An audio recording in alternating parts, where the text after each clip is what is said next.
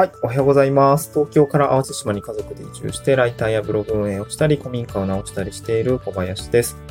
今日はチャット GPT の使い方じゃなくて伝え方ですね。使い方じゃなくて伝え方ですね。ちょっと言いにくいですけども、伝え方について、えー、まあ、こんなことを考えてますというような話をしたいなと思います。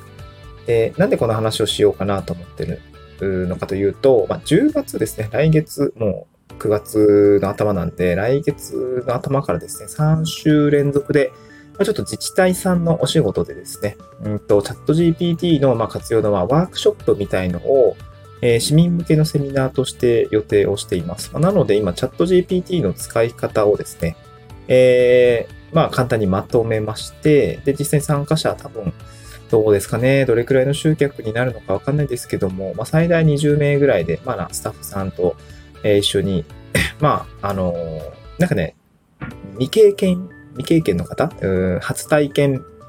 の方向けと、ちょっと触ったことあるんだけど、なんかもうちょっとよく知りたいみたいな、えー、初心者向けの入門編みたいな、まあ、2講座あるんですけども、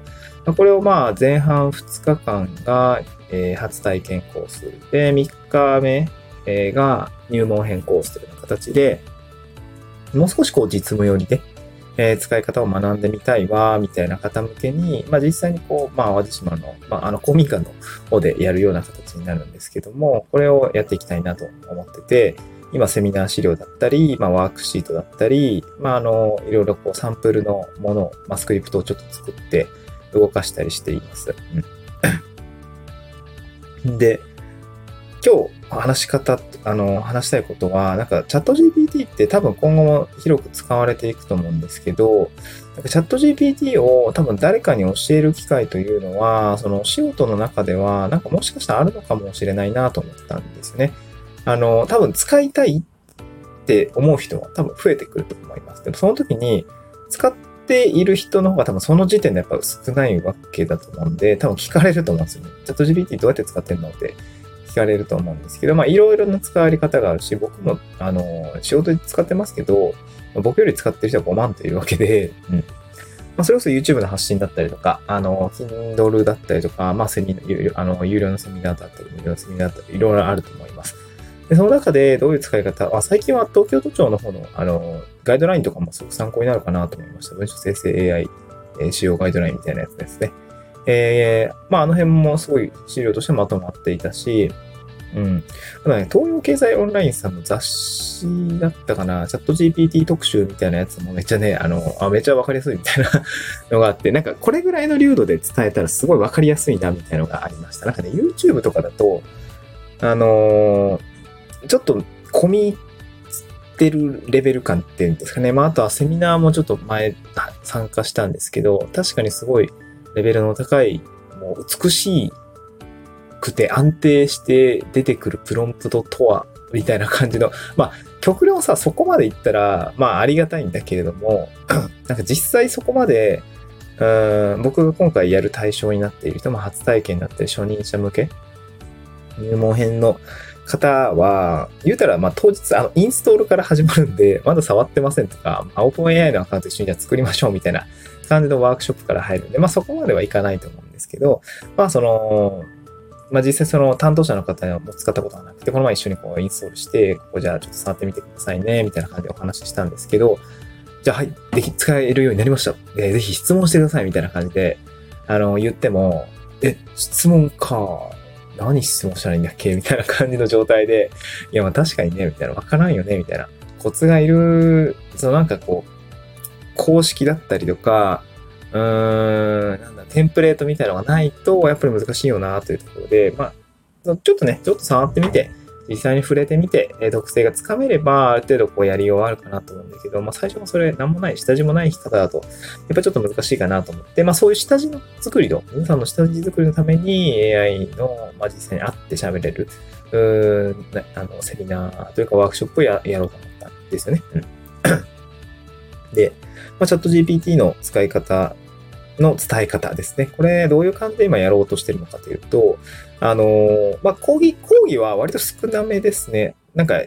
言ってもチャット GPT の仕組みがどうとか、うん、AI の歴史がどうとかって、まあ、多分正直興味ないし、つまんない内容だまあ、なので、僕も2時間ぐらいセミナーの時間取るんですけども、あんまり喋ってるというより、はい、じゃあもうみんなで触ってみましょうみたいな時間の方が長いですね。最初の構成としては、まあ、初体験コースの方については多分、まあ、ゆっくりやっても、まあ、多分、オープン AI のアカウント作って、まあ、インストールして、アカウント作って、っていう感じで、まあ多分2、30分あれば、どんなおじいちゃんでもね、できると思います。あの結構受講者のリスト見たんですけど、途中までのやつとかね、70代とかもやっぱいて、すごいな、みたいな。70からチャット GPT 勉強したと思うんだっていうところも結構感動して、まあ若い方については30から50代ぐらいですかね。まあ働き盛りだったり、まあ働き手だったり、忙しい方が参加されるようだったんですけど、まあなかなか、えー、年齢層はちょっと、まあ田舎ってのもあるから、あれかなんですけど、まあちょっと年齢層高めかなという感じですね。まあ、とはいえ、文章って年齢層高かろうが若かろうが書くじゃないですか。そう、この前もね、中小企業の、えー、専務の方とちょっと話す機会があったんですけど、チャット GPT が、そうそう、ビラがね、今、島内にめちゃ配られてるっぽいんですけど、小林くん見たよみたいな。なんかチャット GPT のやつやるんだってね みたいな、あの、聞かれて、あ、そうなんですよみたいな。で、なんか、まあ、多分参加したいな、みたいなこと言ってたんだけども、なんかその、あ、なんかチャット GPT とかって使いたい、なんかニーズあるんですかみたいな話を聞いたら、あ、そうそう、やっぱりなんかこう、まあ、企画書だったり、まあ結構報告書類とか、なんかやっぱ、専務とはいえども、やっぱ文章書くんだよね、みたいなことをおっしゃっていて、やっぱそうだよね、みたいな。それ偉い人だろうが、文章書くんですよね。ってことを考えてる。考えると、やっぱり田舎の人も多分きっと文章書いてると思う。文章書かない人間はそんなに多くはないと思うけど、一定数いると思うんだよね。やっぱメール書いたりとかさ。やっぱあるわけで、なんかそういうところにの身近な、まあ、事例を持って、ちょっと説明をしようかなと思ってたんですよね。で、まあ、講義の内容は、まあ、使い方、基本的な使い方として、まあ、ちょっと注意点ですよね。まあ、あの、年齢制限あるよとか、まあ、嘘つくよとか、データは2021年の9月までですよ、みたいな。そういう使うにあたって必要な前提事項については最初にザクッとインプットしていただいて、で、その後基本的な使い方という形で、まあ、まあよく地元に言われてることですよね。その役割を与えましょうとか、前提条件つけましょうとか、あとまあ出力形式、あの、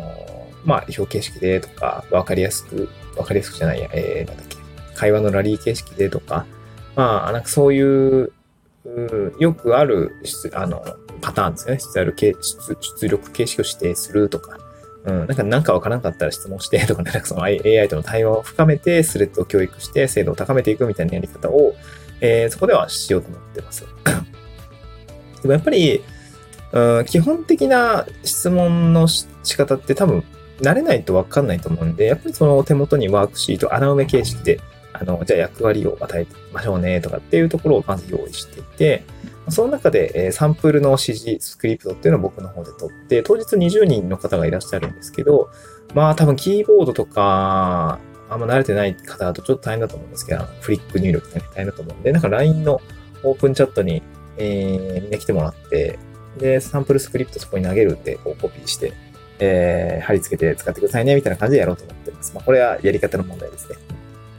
であとはワークシートですね。ワークショップなんでワークシート必要なんですけど、で、どんな感じでやってるかっていうと、あの、結構事例3つぐらい用意しようかなと思っていて、1つ目が、まあ、シンプルに、まず AI の凄さをですね、実感してみようみたいな感じで、まあ、AI の得意な部分で、あの、アイディア出しの部分だと思うので、あの、あの、猫ですね。ちょっと猫の写真を用意して、この猫ちゃんに、まあ、名前ですね。えー、名前とその名前の由来をですね、えー、2パターンぐらい考えてくださいね、みたいな感じで、まあ人間で とりあえず20人ぐらいいるんで、まあ1人2個出したら、えー、2×2 で40個ぐらい出るじゃないですか。それ40個出しましょうみたいな感じで、まず人間が頑張るんですね。で、その後に、あの、サンプルスクリプトで、あの、まあ、猫、まあ、毛並みがグレーと白の、まあ、可愛い猫ちゃんの、名前をね、えー、つけてください。で、その由来も考えてください。みたいな感じでみんなに、あ同じスクリプト叩いて叩いてもらって、多分ちょっとまあちょっとした違う内容も出てくるんですけど、多分一瞬でバーって出てくるんで、あの、あいやいや、これはアイディア出しは確かに AI の方が早いわ、みたいなことを体験してもらおうかなと思ってます。で、二つ目は、まあよくあるシーンとしては、なんか家電が壊れちゃったりとか、僕も最近なんかその、イヤホンがね、壊れて、えー、メーカーに問い合わせるようなことがあったんですけど、まあ、メールの作成というものは結構よく使うんで、まあ、今回は家電がつく、あの、壊れたということを想定して家電メーカーにメールを問い合わせるメールを作ってもらうみたいな感じ。まあ、これは叩け叩けば一瞬で出てきちゃうんで、これも多分実感してもらえるのかなと思うんですけど、メールを作るっていうところでワークショップとしては進めています。まあ、あとはより実践的なことで言うと、あの、フライヤーですね。これワークショップ3なんですけど、フライヤーを、あの、作るっていうことですね。まあ、フライヤーも、例えば、キャッチコピーだったりとか、えー、説明欄だったりとか、うん、あとは、なんだろうな。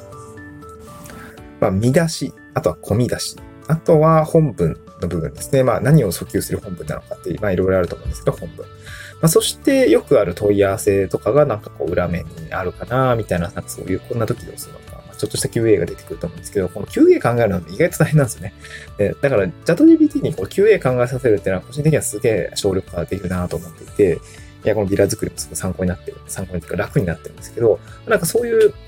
まあ、フライヤーを作るということをですね、まあ、これ別に議事録とか議事録とかでもいいんですけど、今回は、まあ一般的に、あの、チラシですね、えー、を、まあちょっとそのワークシートに見立てて、えー、チラシ、このとこの、この込み出しに、うん、なんかキャッチコピーを考えて入力しましょう、みたいなのをですね、えー、やろうかなと思ってます。まあこういう感じで、こう身近なチラシだったりとか、メールだったりとか、まあペットだったりとかっていうところで、まあ、考えて、まあ、あの、AI の得意な分野、えー、アイディア出しだったりとか、短文を作るとか、キャッチコピーをつけるみたいなところですね、ちょっと一緒にワークショップをしてやっていこうかなと考えています。まあ、こういう伝え方ですね。えー、まあ、何かセミナーとかでやる方については、まあ、こういうのもやってるよ、みたいな感じでお話をしてみて、えいただけたら、まあ皆さんもなんか伝わるんじゃないのかなという感じで、まあ1、3、3プラス1ですけども、えやってみてください。まあ、10月に入ったらセミナー実際にやっていくので、その感想もまた10月に話してみたいなと思います。また次回の収録でお会いしましょう。バイバイ。